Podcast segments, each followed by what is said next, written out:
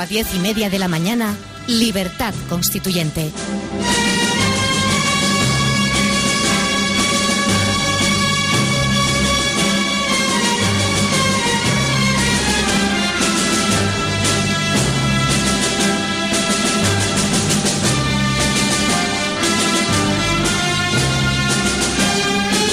Muy buenos días, señores oyentes. Les doy la bienvenida una vez más a nuestro debate de economía. Hoy contamos en el estudio con Ángel Jimeno. Muy buenos días, Ángel. Buenos días, Juan Carlos. Con David Cerquera por teléfono desde Suiza. Buenos días, David. Buenos días. Y con Antonio García Trevijano. Muy buenos días, Antonio. ¿Qué hay, Juan Carlos? Hoy vamos a hablar fundamentalmente de la evolución de los últimos acontecimientos, de la crisis europea, de cómo está la situación en España, cómo lo está planteando el, el gobierno que va a entrar, eh, parece ser el 22 de diciembre. Eh, Ángel, ¿nos puedes hacer un breve resumen de cómo ves actualmente la situación? ¿Qué cambios ha habido desde la semana pasada a esta? Ninguno de importancia, salvo que las cosas van peor por descontado y ya los organismos más importantes a nivel mundial, pues ya definen una- un decenio caótico para la economía europea, seguramente muchísimo peor que el japonés, porque al menos Japón La deuda japonesa está suscrita prácticamente por el 99%, en su 99% por los japoneses. Por lo tanto, lo más claro en este, en este instante es Francia incrementa el paro, Alemania incrementa el paro, el crecimiento de Alemania y Francia, el núcleo duro de Europa al que se quiere unir Rajoy, por cierto, se quiere unir sin tener la, la menor posibilidad de, de, formar parte de ese núcleo duro. Sí, totalmente de acuerdo, es que es absurdo. Bueno, sí. En fin, lo cierto es que hay cuatro, cuatro, digamos, posibilidades que se tocan por allá, que son muy claras. Alemania, básicamente Holanda, salen del euro y, por decirlo de alguna manera, crean su nueva moneda que lógicamente se revalúa. Quedamos los demás y, lógicamente, nuestro euro se hace un mini euro, o sea, un euro que va a buscar el, el dólar, o sea, un euro, un dólar, y nuestras economías por una temporada se hacen más competitivas. Como nuestras economías van mal, pues eso solo sería, por decirlo de alguna manera, un proceso temporal, hasta que de nuevo hubiera que sacar a otros países de los que funcionaran mejor y, lógicamente, los otros seguirían con otro euro más barato. La otra posibilidad de que se habla por ahí, lógicamente, es que nos salgamos los periféricos. Yo creo que es la más sencilla, por mucha diferencia, y, y, parece ser que ya hay bastante gente que considera que, que no estaría mal pensar en eso. Entre otras cosas porque lo que decimos, el euro se reforzaría al salir nosotros y, lógicamente, nosotros empezaríamos a poder evolucionar, a poder movernos, a poder crecer. En fin, seguiremos hablando de esto. Sí. No quiero hoy hacerme pesado por la longitud. No, pe pesado en absoluto, lo, sino, pero, oírte, pero, pero vamos a vamos a ir comentando. Sí, sí, Antonio, perdona. No, no, no, digo nada más, Ángel, que es tan divertido oírlo, sí. porque no solamente tiene unos conocimientos interesantísimos de compartir con los demás, sino que tiene mucho talento exponiéndolos. Es que su manera de hablar es convincente. Otra cosa es que convenza, es otra cuestión. Pero él es convincente. Luego le diré por qué he salido del Partido Popular.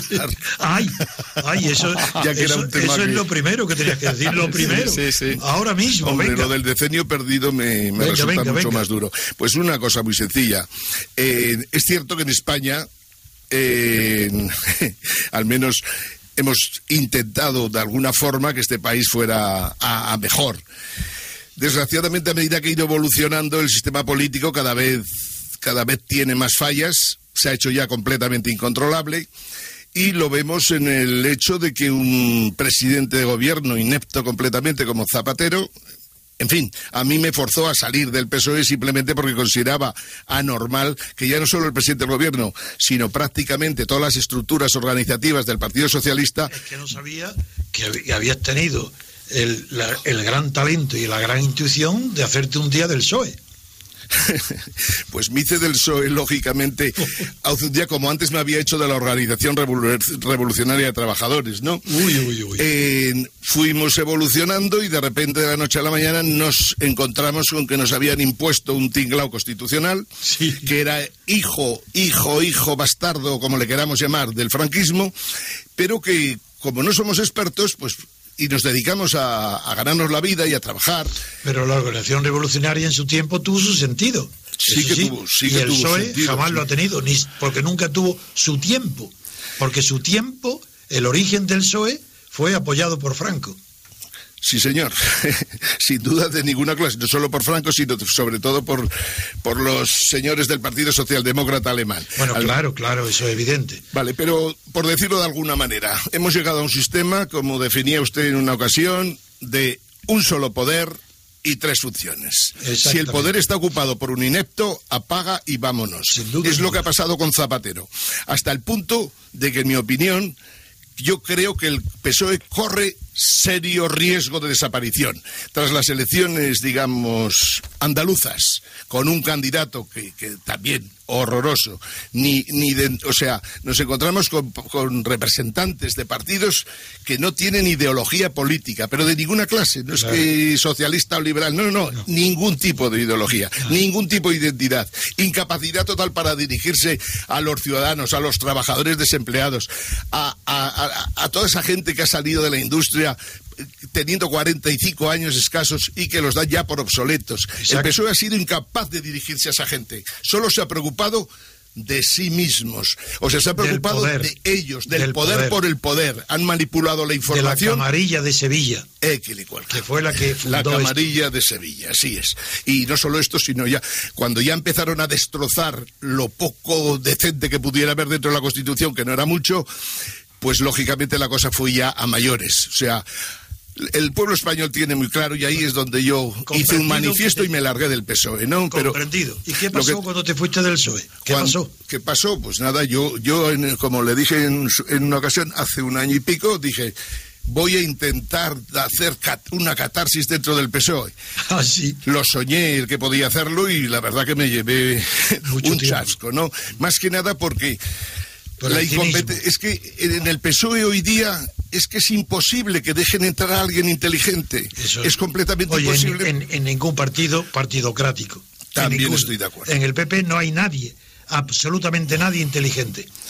En fin, eh, estoy completamente de, acuerdo. Yo lo que trato de, explicar a la gente es, me largué, del, me largué del PSOE sencillamente porque vi que no había identidad de ningún tipo, ni defensa de, de los que teóricamente debían defender. Comprendido te metes en el PP y te encuentras con otra vez lo mismo, más de lo mismo. Quiere decir, ¿por qué los partidos políticos españoles tienen que elegir a los peores de entre ellos de sus militantes? Es una ley universal. Porque tienen que elegir a los más ineptos para que lleguen a las secretarías generales o a las presidencias de los partidos. Pues lo mismo que le pasó a Santiago Carrillo cuando eligió a Gerardo Iglesias, igual lo mismo que, les, que ellos creen que le salen respondones, porque siempre se elige al más tonto.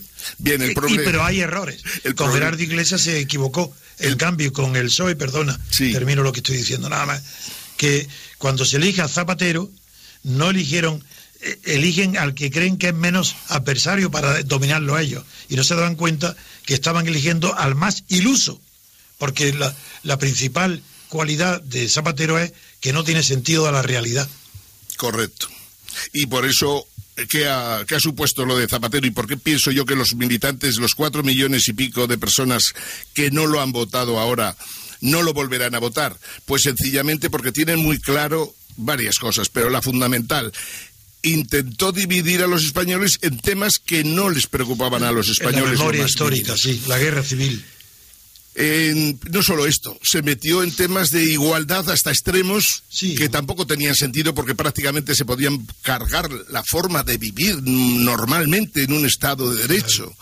Eh, Estado de Derecho, por llamarlo de alguna manera, pero un Estado, digamos, o un Estado nacional en el que vivíamos más o menos, pero que este hombre encima, o sea, consigue enfrentar a por lo menos a 15 millones de españoles con otros 15 millones. Eso ya es una aberración. las nacionalidades y, las nacionalidades, el, mismo, y el estatuto catalán. Aunque estábamos todos en desacuerdo, al menos yo, con el estatuto, con el estado de las autonomías, como hoy es, estábamos de acuerdo, pero es que él hizo lo imposible por cargárselo definitivamente y hoy ya no tiene solución. Por lo tanto, salir del PSOE era de sentido común. Entrar en el PP, pues en un momento determinado dice, bueno, vamos a ver si con el PP echamos a Zapatero, con la ayuda del PP. Bien, el PP ha echado a Zapatero, pero el problema de ahora es que Rajoy se ha, sido elegido el día 20 de noviembre, estamos a 29, todo el mundo pidiéndole qué va a hacer el señor Rajoy y Rajoy esperando a que llegue el día veintitantos de diciembre, que segura que para esos momentos, como haya mala suerte, pues España puede estar en default completamente. Por lo tanto, te encuentras que un nuevo presidente no tiene claro lo que va a hacer y dice que va a, llevar al Parlamento cuatro cosas. ¿Tú tienes claro lo que vas a hacer tú? Lo que yo haría, sí. Venga. No, no, lo que vas a hacer, no lo que harías. lo que voy a hacer está clarísimo. que en el PP no se puede aportar absolutamente nada, no hay nada que hacer. Es un el tiglao bipartidista está muerto. Yo pienso que el PSOE caerá estrepitosamente en, las tres próximas, en los tres próximos procesos electorales, o sea, creo, si no recuerdo mal, que serán primero Andalucía, después las europeas y a continuación me imagino que serán las, si no recuerdo mal, deben ser las vascas, las elecciones vascas. Y que pronostica el fracaso otra vez repetido del PSOE. Yo considero que esos fracasos repetidos harán que el partido, que el PSOE desaparezca del mapa político español prácticamente. Como el PP no puede vivir con el, sin el PSOE. Sin el pesebre. Sin el pesebre, correcto pues el PP, en la medida de que no sabe cómo afrontar la crisis en estos momentos, se va a encontrar que con repetir la canción esa de que vamos a hacer lo que nos exige Europa, que vamos a cumplir déficits, lo cual es falso, de plena falsedad, y por lo tanto el, el paro va a seguir aumentando en este país. ¿Por qué, ¿Por qué es falso? Que porque es falso el que va a cumplir.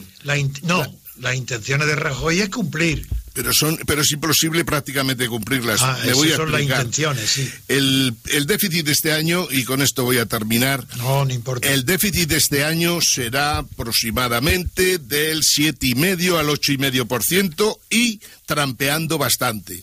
Por lo tanto, quiere decir que necesitamos prácticamente corregir de la, de la época de Zapatero aproximadamente 25.000 millones de euros.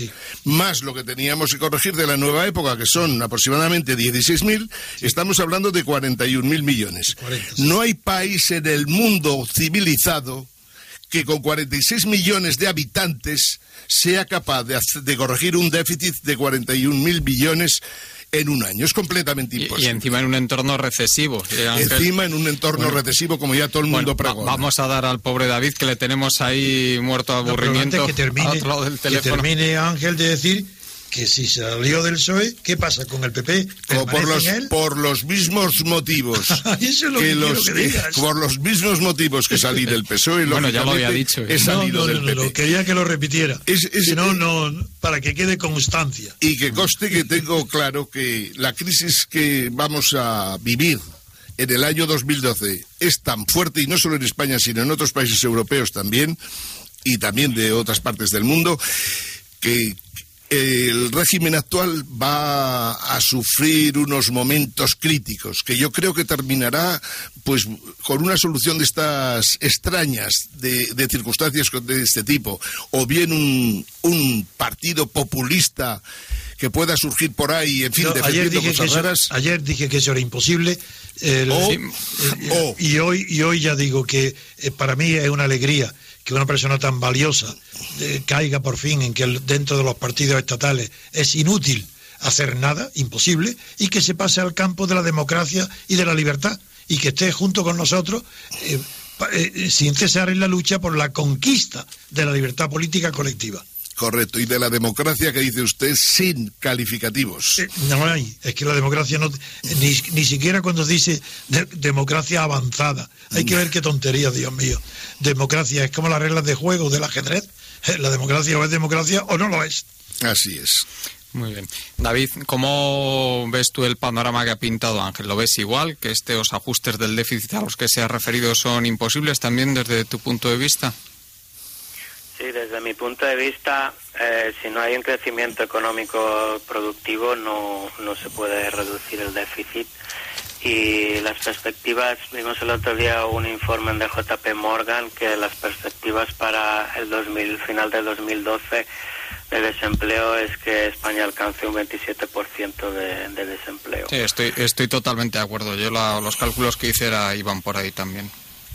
Yo creo que incluso será superior de un 30% porque el ajuste que hacían con el modelo eh, sabemos que la realidad es un poco mayor, entonces el cálculo no, eh, en, un año no creo, eh, David, en un año no creo que supere el 27, pero para la encuesta del cuarto trimestre de la EPA del 2012 yo sí que creo.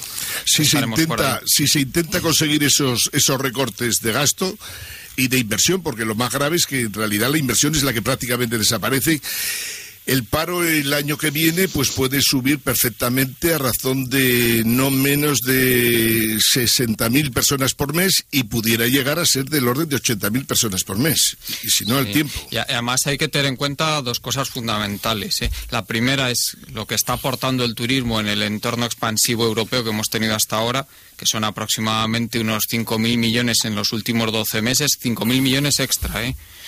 y lo que han estado aportando las exportaciones que también han sido, vamos, en los últimos 12 meses, pues alrededor de 30.000 millones de euros más. Entonces, si Europa entra en recesión y estas exportaciones empiezan a caer y el turismo empieza a caer otra vez, pues realmente por muchos recortes salariales que quieran hacer no van a compensar absolutamente nada. Para que mm, para que tú Ángel que te gustan mucho estas estos cálculos que, que suelo hacer contigo, para que tú te hagas una idea, si bajaran un 20% los salarios, que es lo que ellos aspiran a hacer, que bajen los salarios, o sea, cargarse los convenios colectivos y que los salarios bajen un 20% en el conjunto del país, eso haciendo un cálculo somero y teniendo en cuenta que en la industria los salarios suelen ser el 10% nada más de los gastos que tiene la industria, eso nos llevaría a una subida de las exportaciones no mayor de 4.000 millones de euros. O sea, tú fíjate lo que estamos hablando. O sea, lo que supone una expansión europea, una expansión de los mercados que reciben nuestras exportaciones, que son 30.000 millones, frente a lo que supondría esa bajada de salarios que pretende hacer el PP, que son 4.000 millones. Estamos hablando de cifras totalmente Que pretende hacer, pero que no va a poder realizar más que, lógicamente, en el campo de los funcionarios públicos.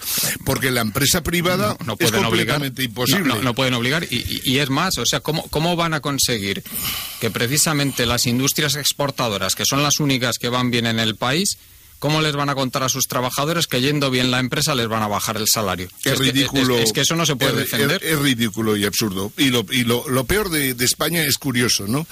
Ni socialistas, ni liberales, ni nada de nada, y tenemos que encontrar una solución.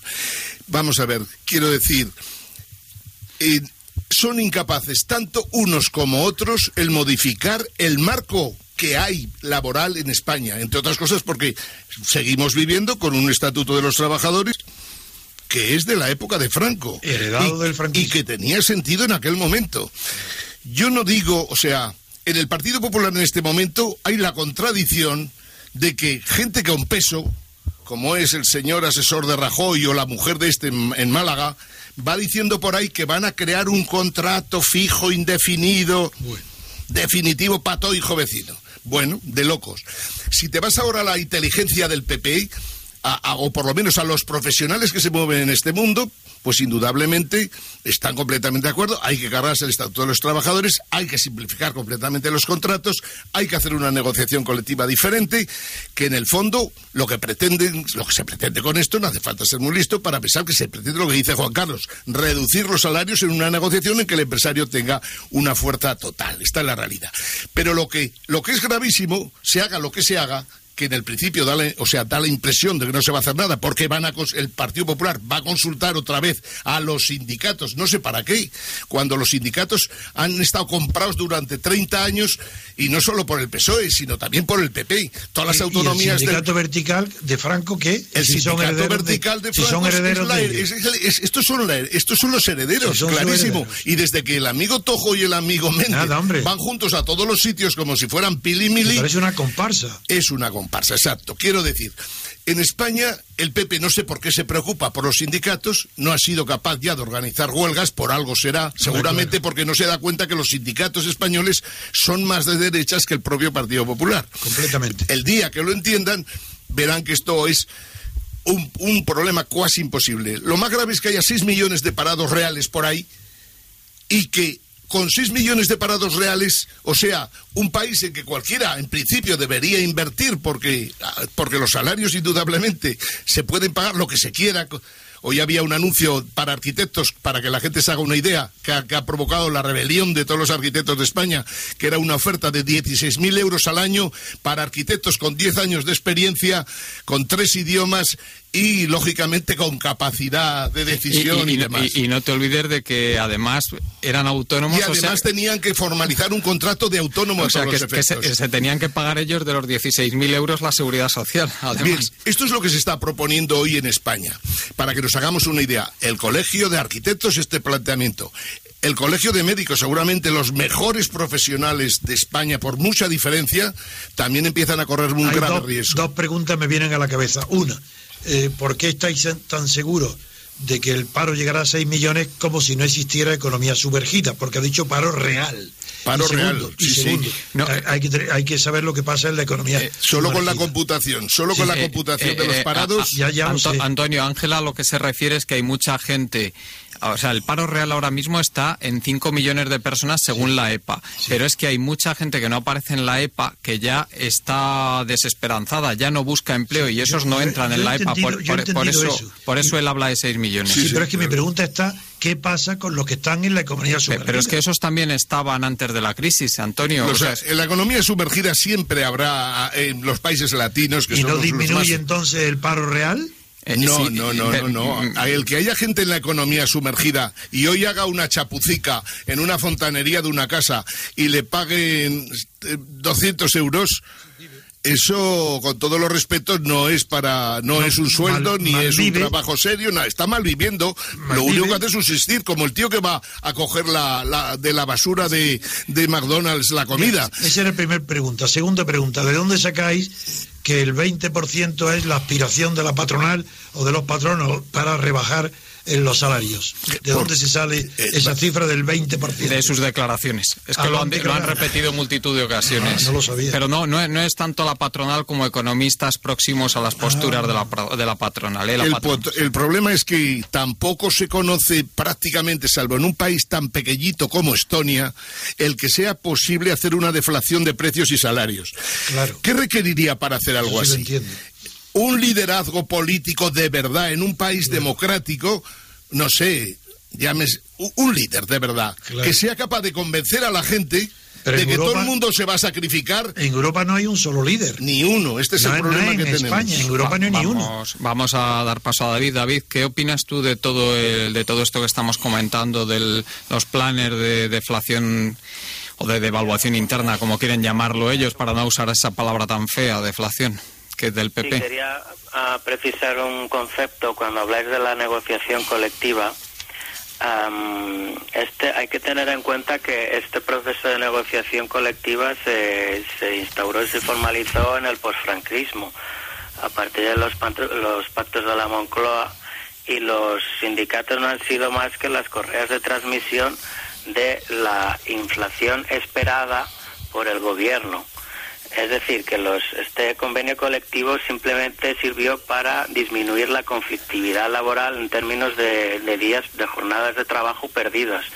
En un momento en el que había que reducir la inflación a través del corte salarial y, en el que había que atraer la inversión de capitales extranjeros, eh, pues eh, lo- los sindicatos han actuado como controladores de la de la conflictividad eh, laboral.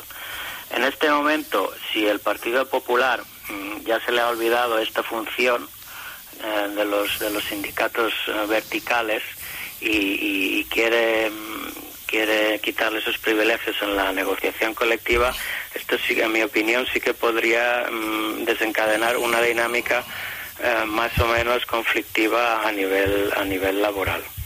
No sé qué opinaréis vosotros. Eh, un, tema simplemente para que no, no dejemos a un lado los sindicatos y, las organizaciones empresariales, en mi opinión, son sindicatos de empresarios. Como decía don Antonio, esto es el famoso sindicato vertical, pero es que no ha cambiado en nada. Es más, hasta hijos de aquellos tíos que había en el sindicato vertical están hoy día todavía en la, en la COE en altos cargos y resulta que no tienen ni empresa por no tener. Y, te diría más, Ángel, que la COE en realidad es el sindicato, pero de los grandes empresarios, es decir, de los empresarios que viven de los privilegios estatales. Bueno, hay de todo, hay de todo. Pero fundamentalmente es eso, la COE, a, quien defiende el tinglao, el tinglao español en realidad se, se sostiene sobre cuatro patas, como es natural. Políticos ineptos, sindicatos muy cortitos, lógicamente, organizaciones empresariales que dan ganas de llorar y lo que era la inteligencia de este país, ¿no? La inteligencia empresarial del círculo de empresarios, de los directores de la banca, o sea, en una palabra, los banqueros y próximos a ellos. Los banqueros y próximos a ellos, desgraciadamente, se nos han cargado el país, más todavía que los otros, si cabe en estos momentos, porque en realidad es por ellos porque no hay manera humana de salir de esta crisis. Así es. Por lo tanto, el tinglao español, por, lo que, ¿por qué digo yo que esto se viene abajo? Pues porque aparece ahora un presidente de gobierno, no sabe lo que quiere hacer, ni sabe lo que debe hacer, que es más grave todavía. Te habla de cuatro leyes que va a llevar al, al, Parlamento y en el fondo de qué te está hablando? De que va a continuar con el tema de la reforma financiera, que ha sido un desastre total y que va a costar a este país la ruina dice que va a llevar una ley de emprendedores, que suena a cachondeo, si no hay banco no puede haber emprendedores, si no hay crecimiento no puede haber emprendedores, si encima hace ajustes de todo tipo y variedad, no hay ninguna posibilidad de que haya un millón de emprendedores. porque ellos ya han inventado que van a dar créditos también a las familias.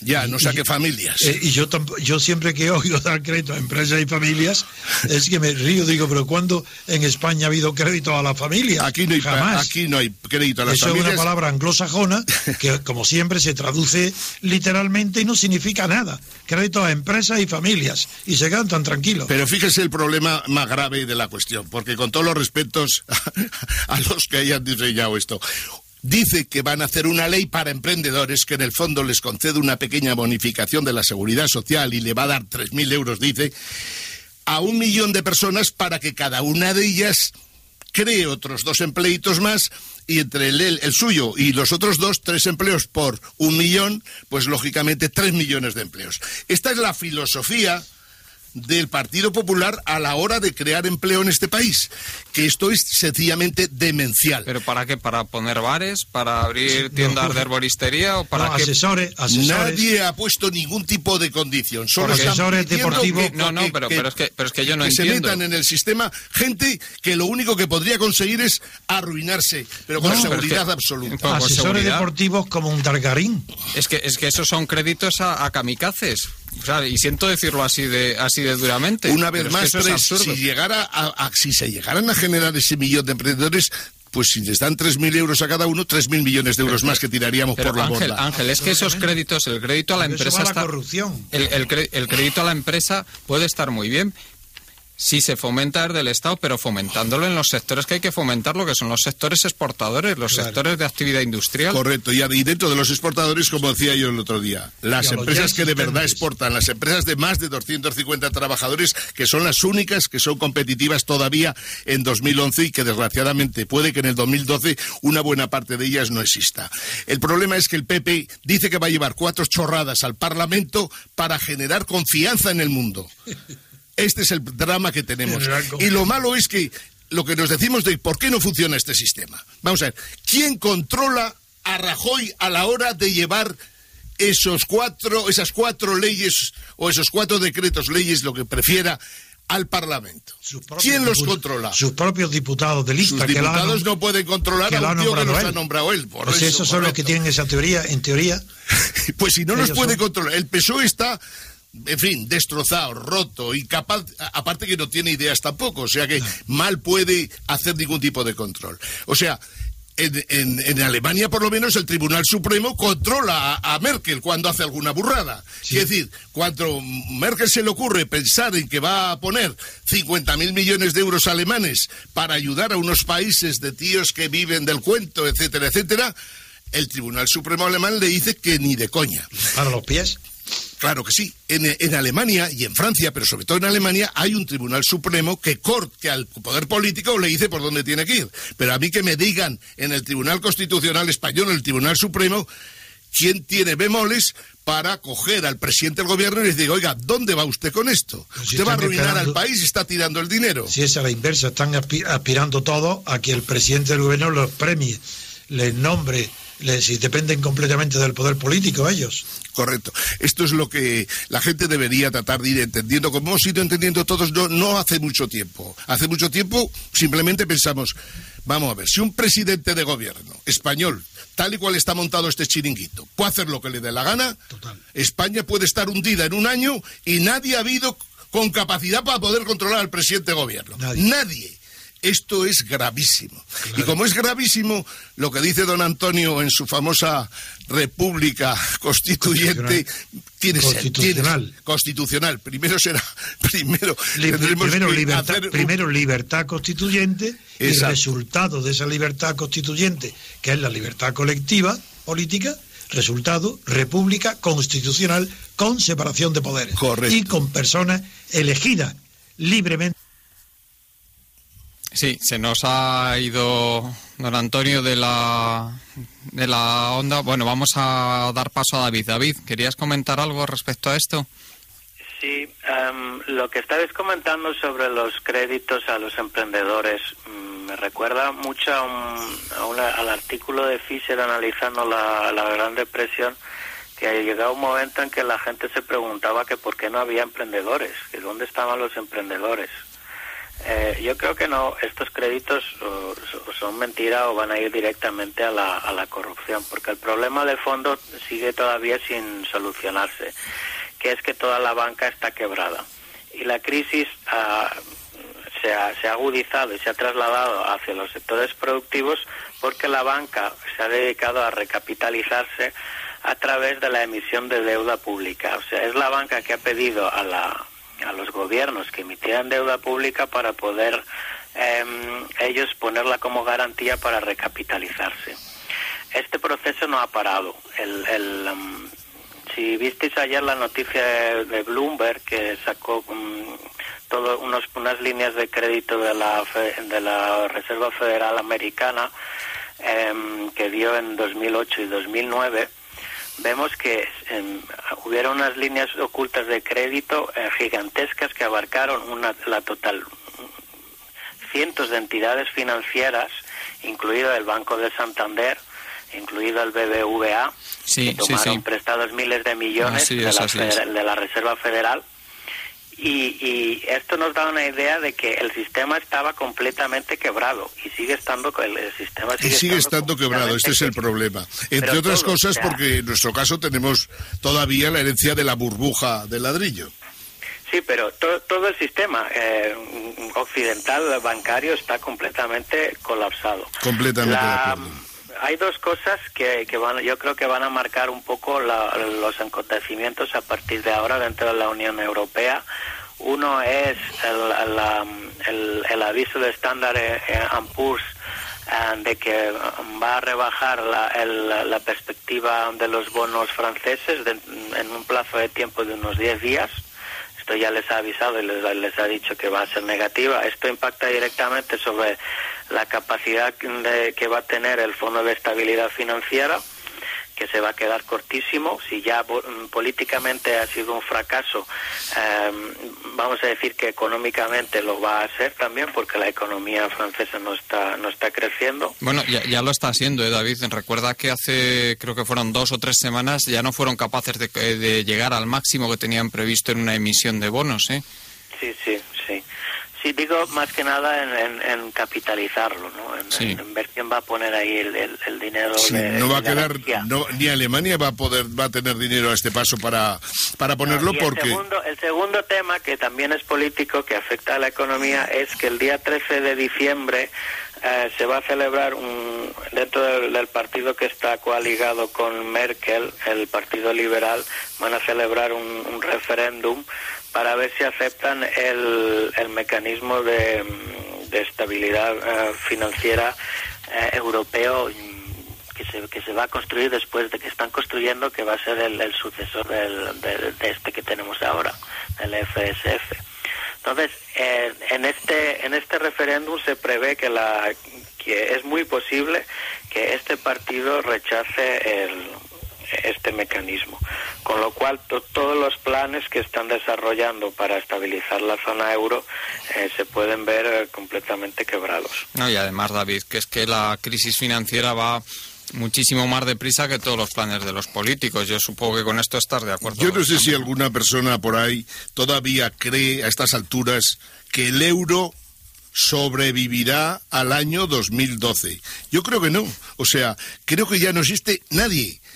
Y, y cualquiera que tenga sentido común tiene que reconocer que meter millones y miles de millones de euros a salvar una moneda que ha fracasado estrepitosamente es una aberración impropia de un continente tan rico como Europa y con gente tan inteligente. Yo estoy convencido de que hoy día ya hay Esa debates. Gente inteligente no está dedicada a la política. Ciertamente, pero sin embargo hay gente que no se dedica a la política que, que al menos a través de los medios, internet y compañía, aunque los políticos le hacen poco caso, esta es la realidad, hay gente muy inteligente que dice esto es insostenible. Sí, pero se dedican a cortarme la comunicación, no podemos hablar. Eh, ¿Habéis visto que.? Sí, sí, ha, habido un corte momentáneo, sí. Es, inevitable. Es inevitable. El sí está al lado nuestro. no, lo que está claro es que el euro no sobrevivirá. La Unión Monetaria Europea desaparecerá. Y ahora lo que haría falta es simplemente sentido común para tratar de sacar, de, de reservar lo mejor de la Unión Europea, que todavía hay mucho. Y como hay mucho y sigue siendo un proyecto interesante, habría que luchar por eso. Lo que resulta idiota es intentar que Grecia pague lo que no puede pagar lo mismo que Italia, que pague lo que no puede pagar y lo puede pagar mucho mejor que Grecia, o España, que nunca, nunca podrá pagar lo que deben sus, sus empresas financieras, no financieras, sobre todo sus bancos y lógicamente la propia deuda pública que al final será la que tendrá que cargar con todo el agujero bancario del que se habla mucho estos días, pero que no tiene la menor solución posible tampoco, porque dicen que no van a plantear a quien hay que plantear, que es el Fondo Monetario Internacional, que ponga el dinero para tapar el agujero de la banca, y si no cuentan con el Fondo Monetario Internacional no hay absolutamente nada que hacer. Por lo tanto, nos espera, como dicen por ahí, un año horroroso en el que España vivirá de todo, las calles poco a poco se irán calentando, por decirlo de alguna manera suave, y habrá y la gente dirá, bueno, ¿para qué hemos cambiado de gobierno si este nuevo gobierno no nos da la menor solución? todavía peor. Los datos de económicos, las magnitudes económicas todavía serán peores a final de 2012 que a final de 2011. Al oírte, siento mucho que te haya ido del PP porque dentro los podía haber deprimido más. Sí, porque ellos todavía tienen esperanza de que llegue esa oleada de confianza de la que hablaba Rajoy a, su, a su, gente próxima hace no mucho tiempo. Y eso pensaba.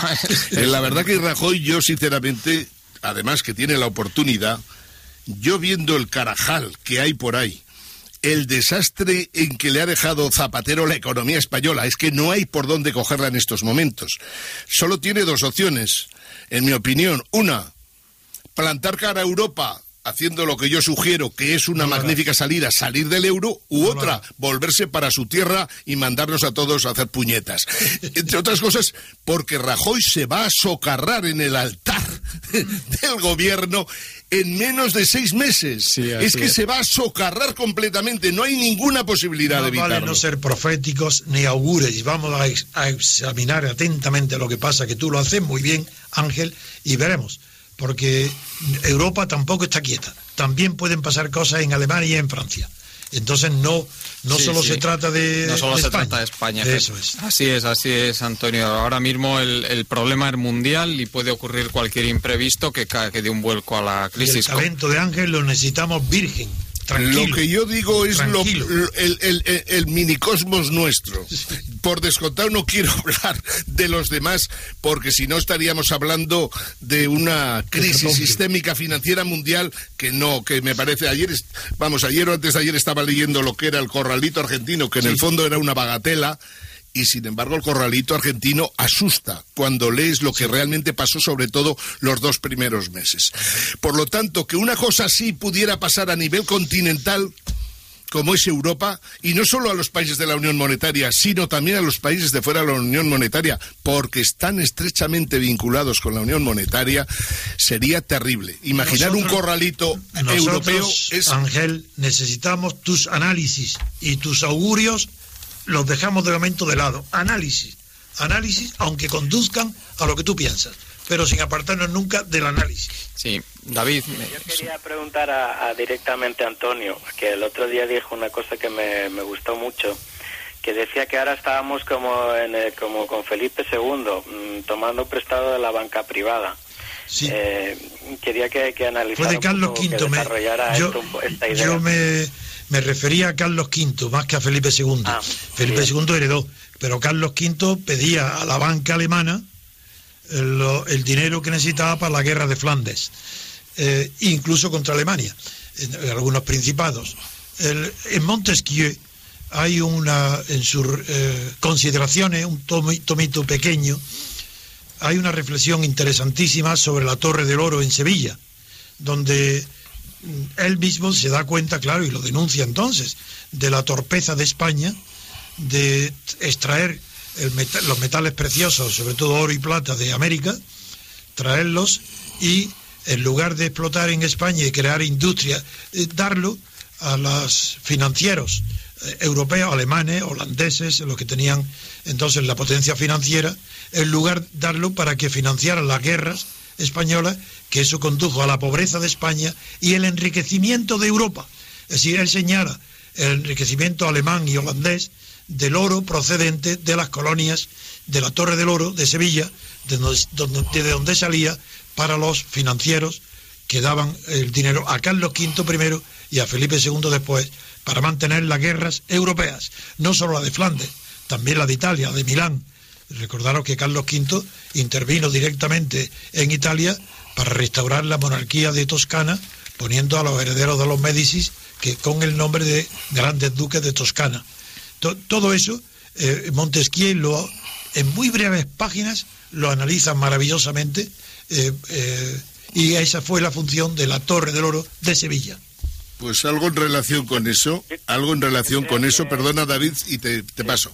Solo el, el Merkel, lo que está diciendo en estos momentos, aunque ya con la boquica pequeña, es que el país que esté dispuesto a hacer ajustes salvajes, lógicamente podrá ser ayudado, pero con la condición de que deje su soberanía económica. Quiere decir que el ministro de Economía y Hacienda de las Españas o de la España actual del amigo Rajoy pase a ser controlado o bien por la Comisión Europea o directamente por la tríada esa de FMI, Banco Central y, lógicamente, Comisión.